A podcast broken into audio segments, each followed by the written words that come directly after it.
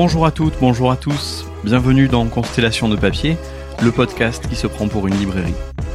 Bienvenue dans la deuxième partie de l'entretien avec Fiona, professeure documentaliste. Nous revenons avec elle sur son parcours professionnel ou comment passer d'une idée initiale de bibliobus à un CDI via une librairie de bord de mer.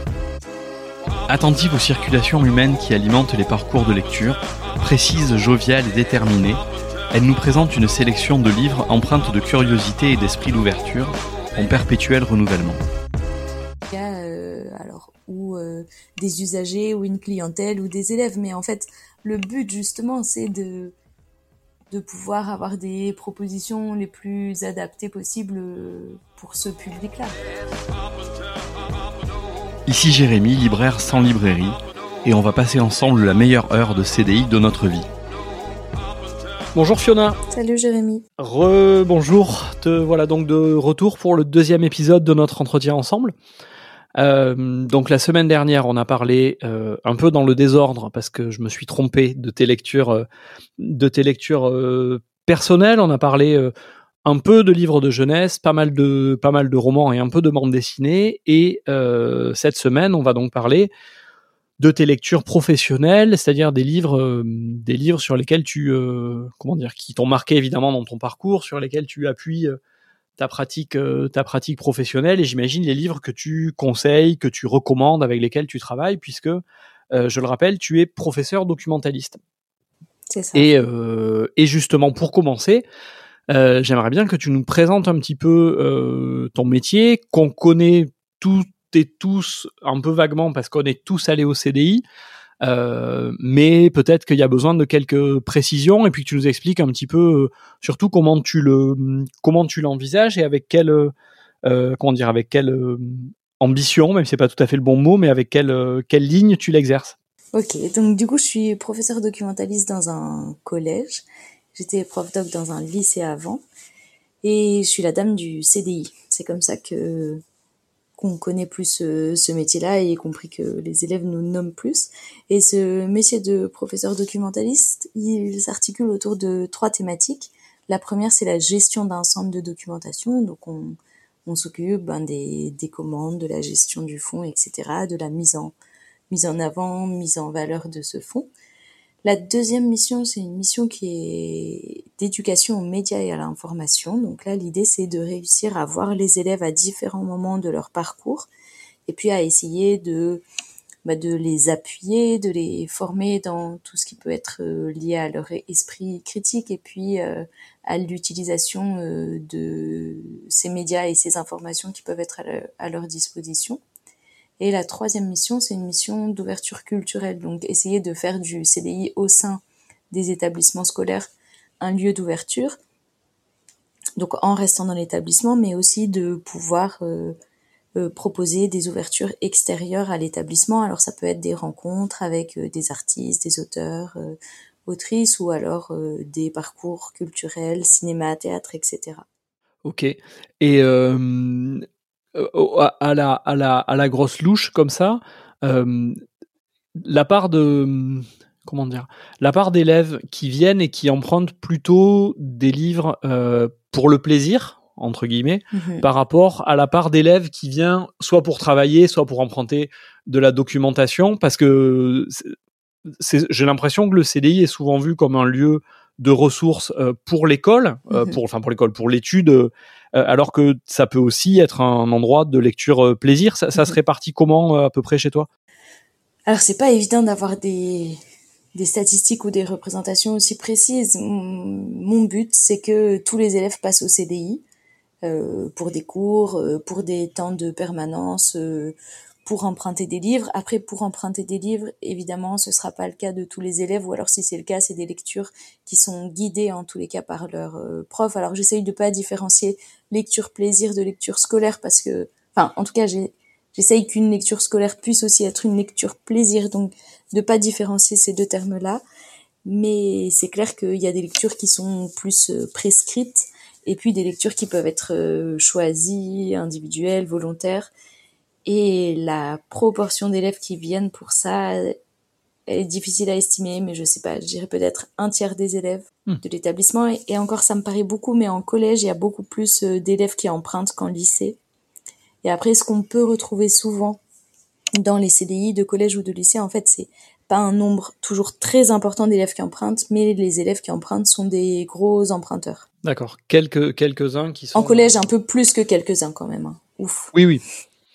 Et, euh, et après, c'est aussi un espace de lecture et de consultation de toute façon euh, sur place. C'est un lieu de vie. Oui, voilà, le but c'est que ce soit un des différents lieux de vie de l'établissement et puis aussi de le faire en lien et en partenariat avec différents profs. Alors profs de lettres, mais pas que. Euh, le lien il peut se faire euh, par le biais de, de différentes disciplines, mais avec les profs de lettres, c'est sûr qu'il y a un travail qui est un peu privilégié où là souvent cette année les, les collègues viennent me voir en me disant bah, avec ma classe de cinquième on travaille sur le Moyen Âge. Est-ce que c'est possible de faire une sélection d'une trentaine, quarantaine de livres? Et après toute la classe vient au CDI avec leurs profs, on leur présente un certain nombre de livres. Et après on les laisse choisir et tous les élèves doivent repartir avec un livre. Et on essaye aussi de leur présenter ça de manière alors un peu ludique mais en leur proposant des rendus de lecture qui changent euh, du résumé pour que eux puissent rentrer un peu plus dedans. Qu'est-ce que ça pourrait être, par exemple, des choses qui changent du résumé? Je, Moi, je manque cruellement d'imagination, donc euh, je... Ah, alors moi, c'est des profs de lettres qui m'ont proposé ça cette année et vraiment ça a super bien marché. Là, avec les quatrièmes, bah, on lance demain, donc ça, on n'a pas commencé, mais un booktube. Euh. Ensuite, avec les troisièmes, on a fait un speed booking où les élèves devaient euh, lire un livre autobiographique et ensuite se mettre dans hum, la situation de l'auteur ou l'autrice et puis le présenter aux autres élèves qui passaient euh, devant leur table. Donc ça, ça a vraiment bien marché, c'était impressionnant.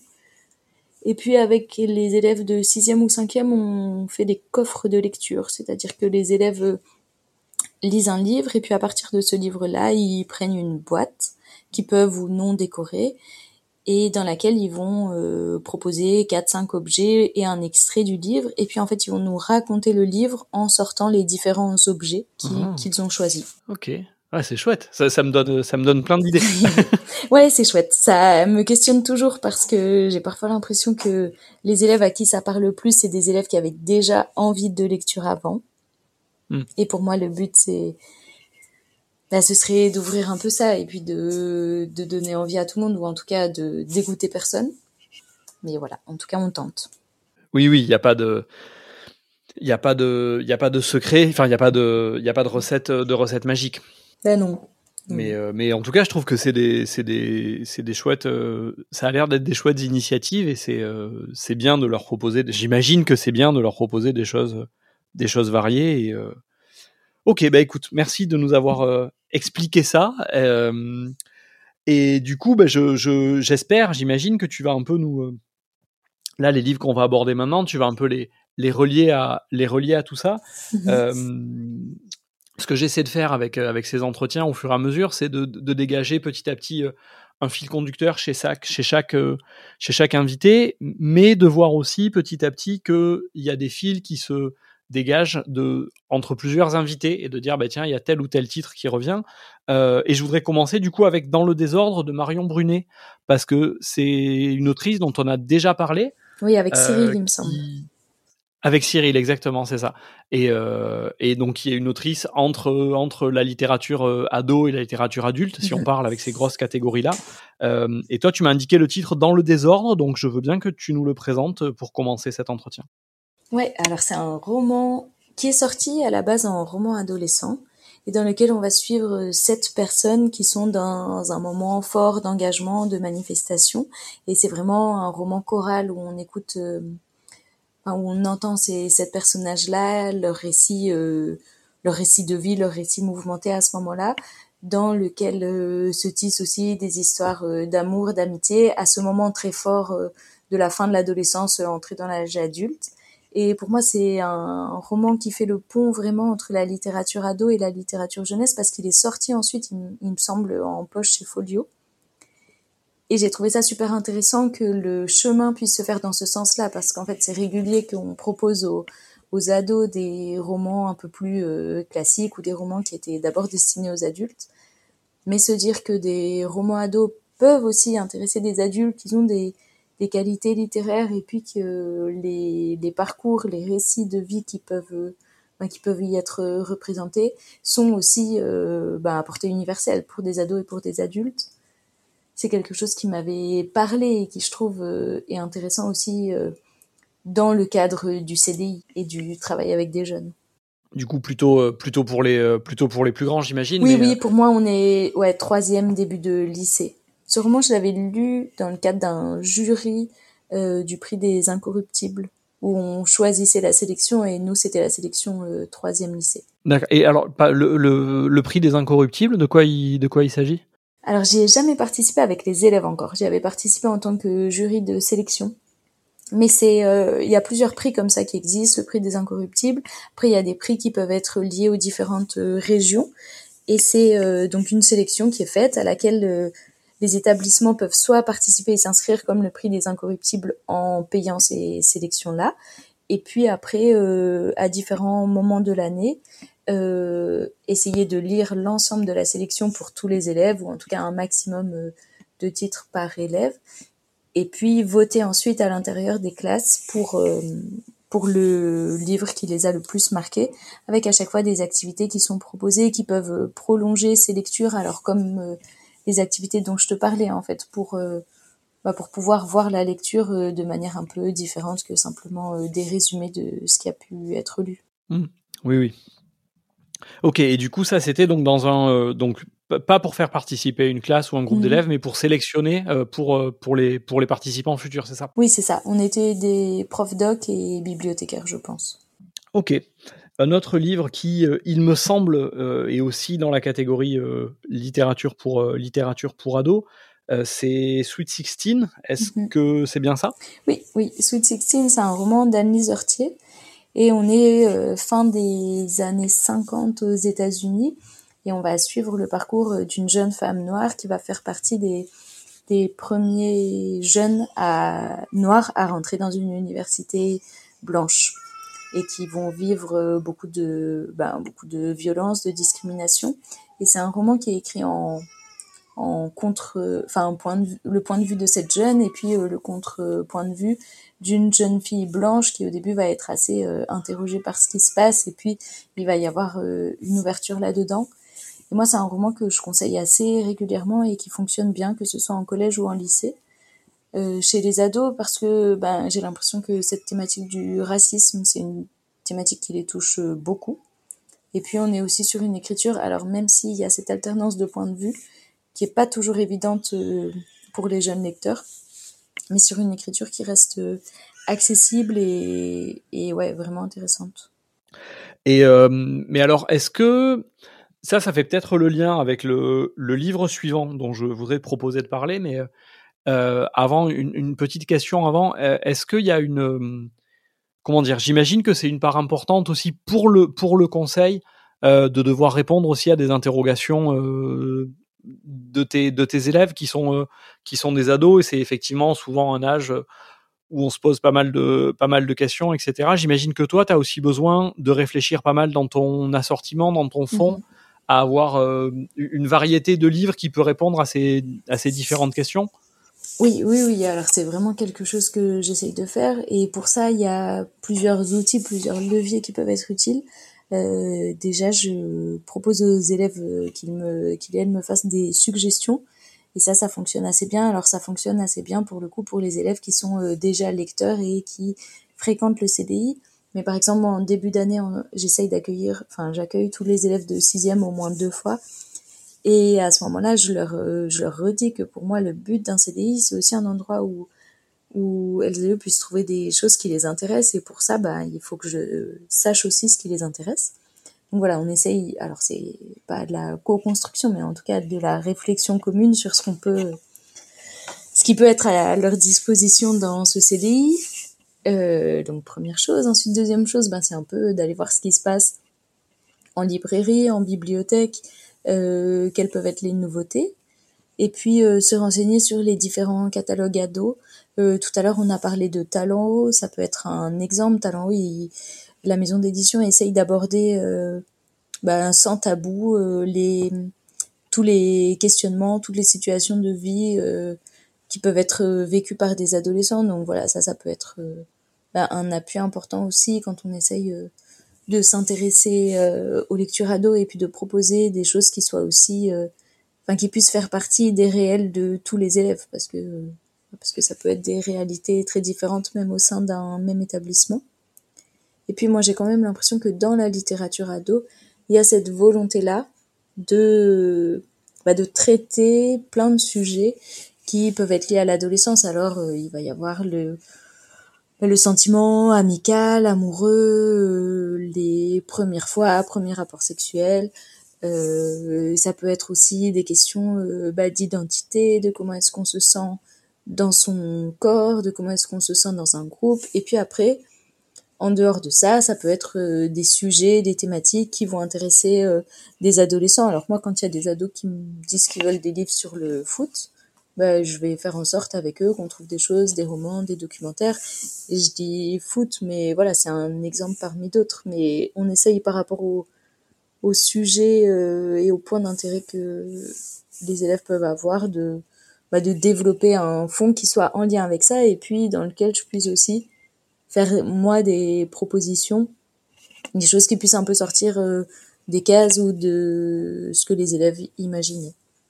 Par rapport à ça, en termes de, de rangement, alors ça c'est une question qui anime aussi euh, les, les, euh, les, librairies, mais on a, il y a quelques différences quand même dans les règles de classement entre, mhm. enfin, vous, vous avez déjà une, une règle de, de, classement pour les documentaires. Euh, mais est-ce que comment tu comment tu le structures ça par exemple? Est-ce que au-delà des documentaires, mais est-ce que tu proposes euh, je sais pas des euh, des des, des, choses thématiques ou mhm. des classements un petit peu qui sortent de, de l'ordre alphabétique ou, ou, mhm. simplement des âges pour essayer de de devancer les attentes ou de proposer quelque chose qui pourrait correspondre à ce que tu as ressenti comme besoin? Alors oui, j'essaye. Les documentaires sont à part, les romans sont classés euh, par ordre alphabétique. Moi, j'essaye qu'il y ait de la place sur tous les rayonnages pour qu'il y ait au moins sur chaque rayonnage un livre qui soit visible, que moi je choisis, que je connais et puis que je peux conseiller aux élèves.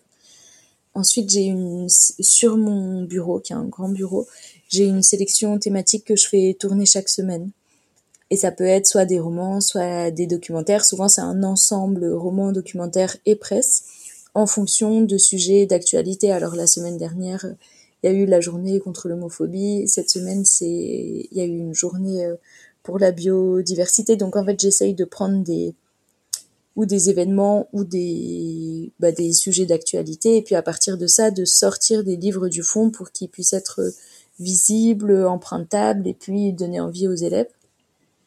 Et ensuite, dernière chose, je mets en avant pendant un certain temps, deux, trois mois, les nouveautés.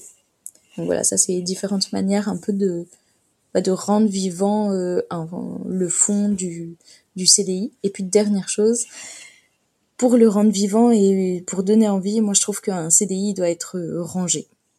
Donc c'est pas, c'est quelque chose qui prend du temps, mais que je trouve important parce que c'est déjà très impressionnant toutes ces grandes bibliothèques de livres tout serrés. Donc si en plus les livres euh, sont mal rangés, et eh ben je trouve que ça engage moins. Donc voilà, je prends aussi du temps et beaucoup en collège parce que en lycée en fait les élèves euh, arrivent un peu mieux ou à ranger les livres ou alors vont moins les chercher en tout cas dans le lycée où moi j'étais. Mais voilà, ça ça fait partie des choses qui me prennent aussi du temps ranger pour euh, bah, pour trouver pour trouver des livres, pour euh, pour rendre accessible et pour permettre euh, ouais de pouvoir naviguer dans tous ces ouvrages. Mmh, oui, de, de, de lever euh, de lever toutes les barrières, y compris les plus les plus simples possibles, pour que tout ça soit le plus accessible possible. Mmh j'ai du mal, étant un piètre rangeur et en étant absolument conscient, j'ai du mal à pas voir dans ta, ta dernière explication j'ai du mal à pas y voir une espèce d'attaque avec quelques années de retard sur les années où on a travaillé ensemble, mais c'est pas grave. Ah non, pas du tout. non, non, il n'y avait pas d'attaque personnelle. Continuons. passons, passons, c'est pas grave. Très bien. Euh, non, mais, mais dans les. Euh, du coup, puisque tu disais, euh, on, tout ça, c'est parti de, de, Sweet 16 qui aborde les questions de, tu nous l'as dit, de, de, racisme et de, de, ségrégation raciale, etc. Mhm. Euh, et après, donc, on a dérivé sur les, les ennuis, on va dire, les, les, problèmes, les sujets qui intéressent les, les ados, les problématiques, etc. Est-ce que euh, le très bel album de bande dessinée Pilule bleue que tu as également indiqué dans ta liste, euh, est-ce qu'il rentre aussi dans cette euh, catégorie-là, euh, telle que tu peux l'utiliser ou avoir eu à l'utiliser ou le conseiller? Alors pilule bleue là par exemple dans le CDI de collège où je suis, je le je l'ai pas et je le propose pas. Ça pourrait être une ça, je pense que ce serait possible mais pilule bleue je l'ai aussi choisi dans la liste de lecture professionnelle parce que pour moi c'était une première lecture euh, d'entrée dans le monde de la BD indépendante. Euh, je suis professeur documentaliste mais avant ça on peut rembobiner et puis passer sur différents métiers du livre. Euh, j'ai mhm. commencé des études en bibliothèque et hum, j'ai fait plusieurs stages en bibliothèque, dont notamment un dans lequel j'ai commencé à lire beaucoup, beaucoup de BD indépendantes. Et Pilule Bleue qui a été cette euh, porte d'entrée. Et Pilule Bleue, donc c'est hum, un roman publié aux éditions Atrabile.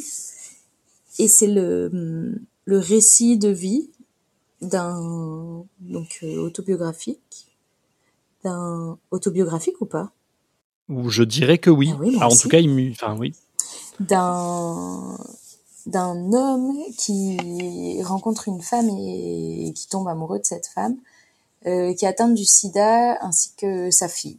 Donc ça va être vraiment leur histoire assez intime, assez poétique aussi, et puis euh, voilà une, histoire d'amour qui qui est une histoire d'amour assez euh, assez universelle en même temps avec cette cette particularité-là est liée à la maladie du sida.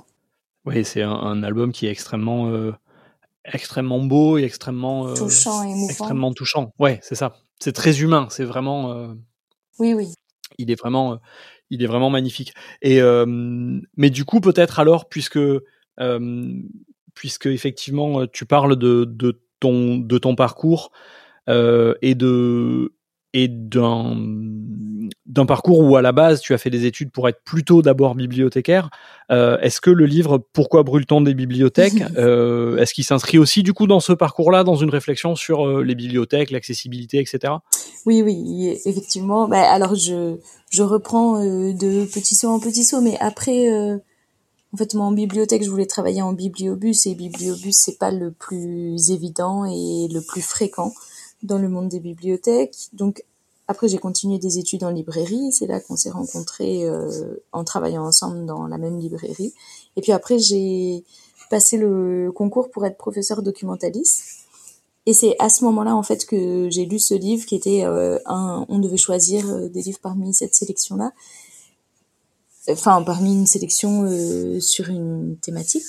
Et moi, j'avais choisi Pourquoi brûle-t-on des, des bibliothèques? Parce que cette question, effectivement, de de l'accessibilité, des barrières, des différents freins qui peuvent exister, ou par rapport à la lecture, ou par rapport parfois même au lieu, à l'institution, et à, la peur qu'il peut y avoir de, de rentrer dans ces lieux-là. Voilà, c'est bah, c'est quelque chose qui m'avait attiré déjà dans le titre, un peu un peu punchline, mais voilà, hmm. le but de l'auteur là, de, du sociologue, c'était de de revenir sur euh, ces bibliothèques avaient brûlé plusieurs fois dans des quartiers populaires et puis euh, d'essayer de comprendre ce qui pouvait se jouer euh, ce qui pouvait se jouer derrière ces incendies volontaires. Et alors là c'est une lecture qui a, déjà quelques années. Donc je peux en parler dans les grandes lignes mais je me souviens que je me souviens de, de réponses qui étaient euh, bah, qui étaient assez éclairantes sur ben, le ces bibliothèques qui sont souvent en plein cœur de quartiers populaires, qui sont pas forcément euh, accessibles, qui placent parfois le rapport à la lecture, mais aussi à l'écrit, à la langue, euh, sur un ouais sur un niveau assez élevé ou en tout cas pas enfin pas forcément ouvert. Et puis sur euh, ce en fait cette énorme critique qui pouvait être faite sur euh, le fait de brûler des bibliothèques, qui était en fait une une réponse qui était euh, pas suffisamment entendu par rapport à la violence qui pouvait être exercée par ce milieu de la lecture, de l'écrit, de l'institution représentée par les bibliothèques. Oui, ce qui est la charge symbolique que peut représenter la bibliothèque et, et, pas forcément la même, même si elle est pleine de, de sens pour les uns et pour les autres, mais euh, mais c'est vrai que c'est euh, des discours à chaque fois qu'un événement comme ça se produit, il y a vraiment un discours euh, très moralisateur qui va sortir en disant mais déjà les voitures il faudrait pas le faire, mais alors les bibliothèques, mais tout ça fait l'économie. Enfin, ce, genre de réaction un peu café du commerce fait l'économie de choses beaucoup plus lourdes et, que renvoie éventuellement la bibliothèque, qui n'est pas seulement et l'école aussi parfois. le temple et l'école aussi parfois, bien sûr, oui, qui est pas le seulement le temple de la citoyenneté et de la démocratie, quoi. Mm, mm. Je le connaissais pas et tu vois le titre m'a euh, euh, alors le titre m'a interpellé, mais je suis, j'étais parti sur une mauvaise, euh, une mauvaise euh, direction. Je crois que j'étais parti dans une direction genre euh, autodafé ou vraiment quand c'est les. Ah, plutôt historique. Plutôt ouais, plutôt historique ou alors vraiment les, les États. Non, on est vraiment sur dans, entre les années 90 et 2010 l'analyse sociologique qui a été faite. Donc euh, très récent et ouais, vraiment dans ce monde actuel avec euh, ouais, avec la prégnance du, du rapport à la langue et à l'écrit. Ouais, et qui, du coup, j'imagine, même si, euh, même si c'est, c'est, pas évidemment absolument transposable, mais c'est quelque chose qui doit nourrir aussi ton travail, y compris même là sur ce que tu disais, hein, sur les, les quelques choses que tu mets en place pour l'accessibilité de tes livres et désacraliser peut-être mhm. le lieu, etc., euh, ça, participe aussi de cette euh, réflexion-là. Oui, en tout cas d'une, enfin, d'une volonté et d'une envie de de pas sacraliser le lieu, de pas le, de pas l'enfermer, de pas l'empoussiérer, et puis d'essayer d'être, enfin, d'être dans un endroit euh, accessible, ouvert quitte à parfois euh, squeezer la lecture en premier lieu pour peut-être y revenir sur d'autres choses, mais en même temps pour que ce soit pas l'unique but euh, du hmm. passage au CDI. Ouais, ouais, ouais. Je, je vois. Euh, alors la semaine dernière, on a parlé de, euh, on a parlé de Virginie Despentes et on a parlé de Lorraine Bastide. Et du coup, on sera peut-être pas tout à fait étonné que tu nous aies proposé également euh, de parler de Mona Chollet, euh, qui est évidemment euh, immensément euh, célèbre euh, maintenant, surtout depuis le surtout depuis le succès de Sorcière. Mais tu as indiqué un titre un peu plus ancien, qui est Beauté fatale, que je veux bien que tu nous présentes. donc un essai de Mona Chollet, paru aux éditions Zone une euh, maison d'édition qui a aussi cette volonté de rendre accessibles les essais, qui ont la particularité de proposer certains de leurs textes ou l'intégralité en accès libre sur leur site.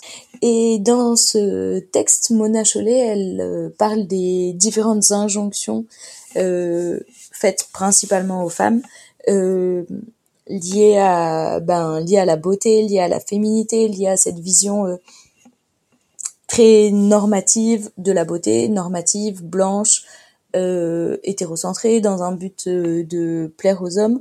Donc voilà, elle démonte petit à petit l'ensemble l'ensemble des injonctions qui sont faites, avec ben, un peu comme Lorraine Bastide, des allers-retours entre des références à des essais, euh, à d'autres à d'autres écrivains écrivaines, et puis des anecdotes qui sont parfois un peu plus personnelles. Et en fait, pour moi, cet essai, il représente aussi euh, le début euh, de la... Donc, j'ai parlé de Virginie Despentes tout à l'heure, mais le début de la lecture d'essai dans le cadre de mon travail de libraire, et puis de cette... cette euh, ouais, j'avais été très impressionnée de découvrir tous ces rayons sciences humaines que toi, tu connaissais bien, mais qui, moi, me paraissaient parfois lointains, et puis vraiment remplis de rempli de, de découvertes potentielles et puis de ouais d'une ouverture assez grande sur des thématiques euh, qui étaient vraiment euh, complètement complètement différentes. Voilà beauté fatale c'était euh, c'est pour moi cette période là le début de la lecture des essais dans un cadre plus pro.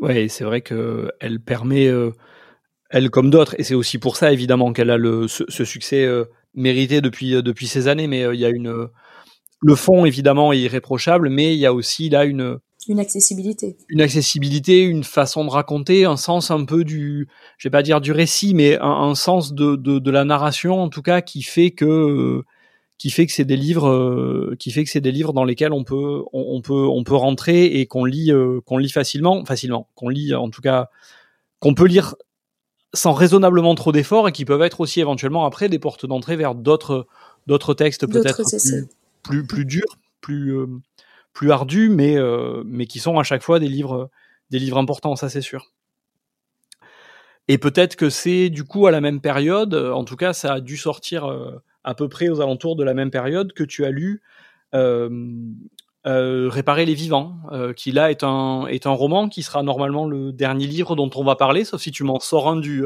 sors un du chapeau. de la carte mentale, c'est pas C'est ça. oui, eh ben c'est drôle parce que on est sur la même période aussi. Réparer les vivants, c'est donc un roman de Maëlys de Kerangal dans lequel on va suivre, je peux le dire sans trop sans trop empêcher des lectures et sans trop dévoiler de suspense, mais en fait on va suivre une, une femme qui va accepter de, de donner le cœur de son fils qui vient tout juste de mourir à 18 ans environ.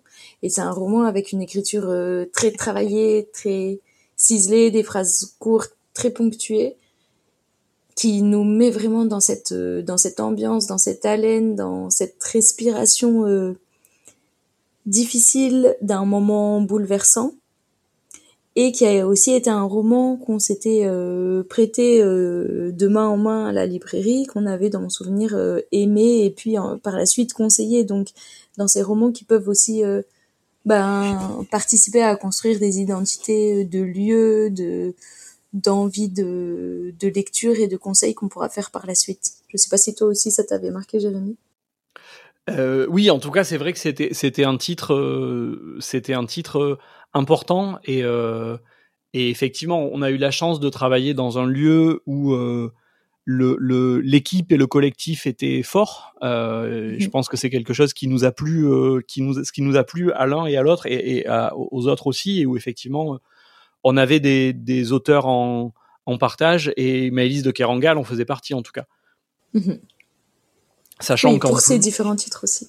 Pour ces différents titres, voilà, sachant qu'en plus euh, le livre, un de ses livres précédents euh, était euh, qui avait eu un grand succès, c'était Corniche Kennedy, qui raconte une histoire d'adolescent à, à, Marseille. Et du coup, comme on travaillait à Marseille, le côté local en plus mhm. jouait à jouait à plein, mais réparer les vivants, effectivement aussi un texte extrêmement fort. Et, euh, et c'est vrai que c'est chouette en tout cas que tu mettes en avant ces, ces circulations aussi entre entre entre collègues.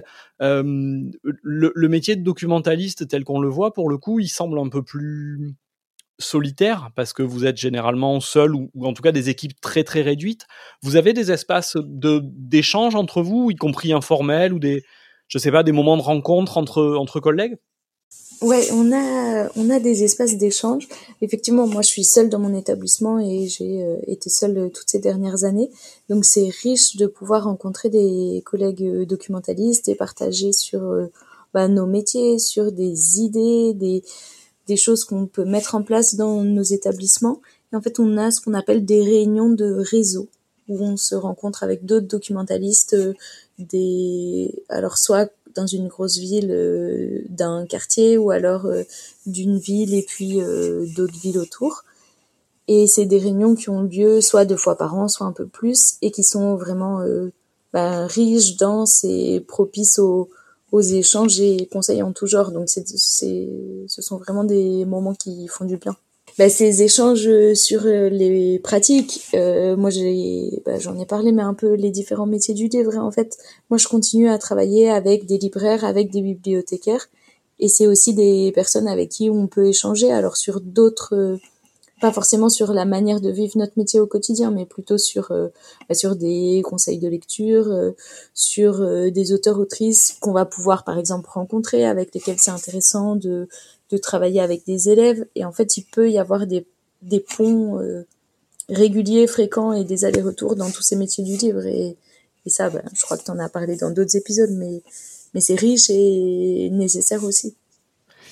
Oui, c'est disons que ce que l'idée l'idée derrière l'idée derrière tout ça je te remercie de ça j'en profite pour en parler un petit peu non mais l'idée derrière tout ça c'est vrai que on est il y a tellement de livres qui sortent et, et on a des besoins qui sont pas forcément les mêmes selon de quel côté on se situe mais on a des besoins d'être en mesure de conseiller de façon efficace. Ça peut être des romans pour quelqu'un mhm. qui euh, qui sera en librairie ou des documentaires, ce que tu veux, mais euh, et, et, euh, et on c'est pas possible en fait de tout de tout attraper.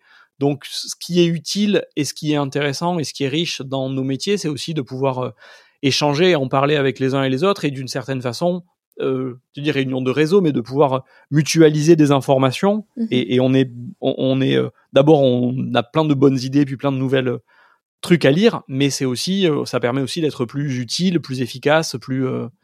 c'est c'est ce qui fait aussi l'intérêt de, de, tout ça. Sinon, c'est inhumain comme, comme tâche, je pense. Oui, oui, c'est beaucoup trop. Et puis, et puis être isolé, c'est dommage. Alors, on n'est pas isolé parce que que ce soit en librairie, en bibliothèque ou en collège, il y a euh, alors ou euh, des usagers ou une clientèle ou des élèves, mais en fait le but justement c'est de de pouvoir avoir des propositions les plus adaptées possibles euh, pour ce public-là. Et pour ça, échanger c'est essentiel, vital. Ouais, mais je suis bien d'accord. Écoute, c'est ce qu'on essaie, c'est ce qu'on essaie de, c'est ce qu'on essaie de faire ici. merci du coup bah, d'avoir partagé tout ça avec nous et de nous avoir euh, expliqué, euh, raconté ce qui, euh, qui t'animait toi de ton côté. merci beaucoup. Et donc avant de finir, je vais pas faire comme la semaine dernière, enfin comme il y a 15 jours. Je vais penser à te demander de lire ta citation et on va puis nous la présenter rapidement. Mais du coup, on va retrouver quelqu'un qu'on connaît bien puisqu'on en a parlé la semaine dernière. Et c'est à toi. Oui, alors c'est l'introduction de King Kong Theory de Virginie Despentes. Et je vous lis la citation. J'écris de chez les moches, pour les moches, les vieilles, les camionneuses, les frigides, les mal baisées, les imbaisables, les hystériques, les tarés, toutes les exclues du grand marché à la bonne meuf. Et je commence par là pour que les choses soient claires. Je ne m'excuse de rien, je ne viens pas me plaindre. J'ai pas mis la suite dans laquelle elle parle du fait d'être Virginie Despentes, qui est déjà un sacré défi. Très bien. Ben écoute, merci beaucoup pour euh, cette belle sélection de livres. Merci beaucoup pour cette euh, dernière citation qui, euh, enfin pour cette citation finale, pardon, qui sera donc l'introduction du dernier épisode de cette première saison, si tout va bien. À très bientôt. À bientôt, Jérémy. Merci. C'était le 18e épisode de Constellation de papier, un épisode enregistré à distance entre Marseille et Besançon le 23 mai et mis en forme du 2 au 5 juin. Quelques jours plus tôt disparaissait Sophie de Civry, fondatrice des éditions Iconoclaste, une maison au catalogue foisonnant, remarquable par sa sensibilité à la littérature ultra-contemporaine. Julia Carminon, Aline Dieudonné ou encore Adrien Bels, dont nous parlait Fiona la semaine dernière, y sont édités, tout comme Titu Lecoq, qui aurait eu toute sa place dans ces lectures.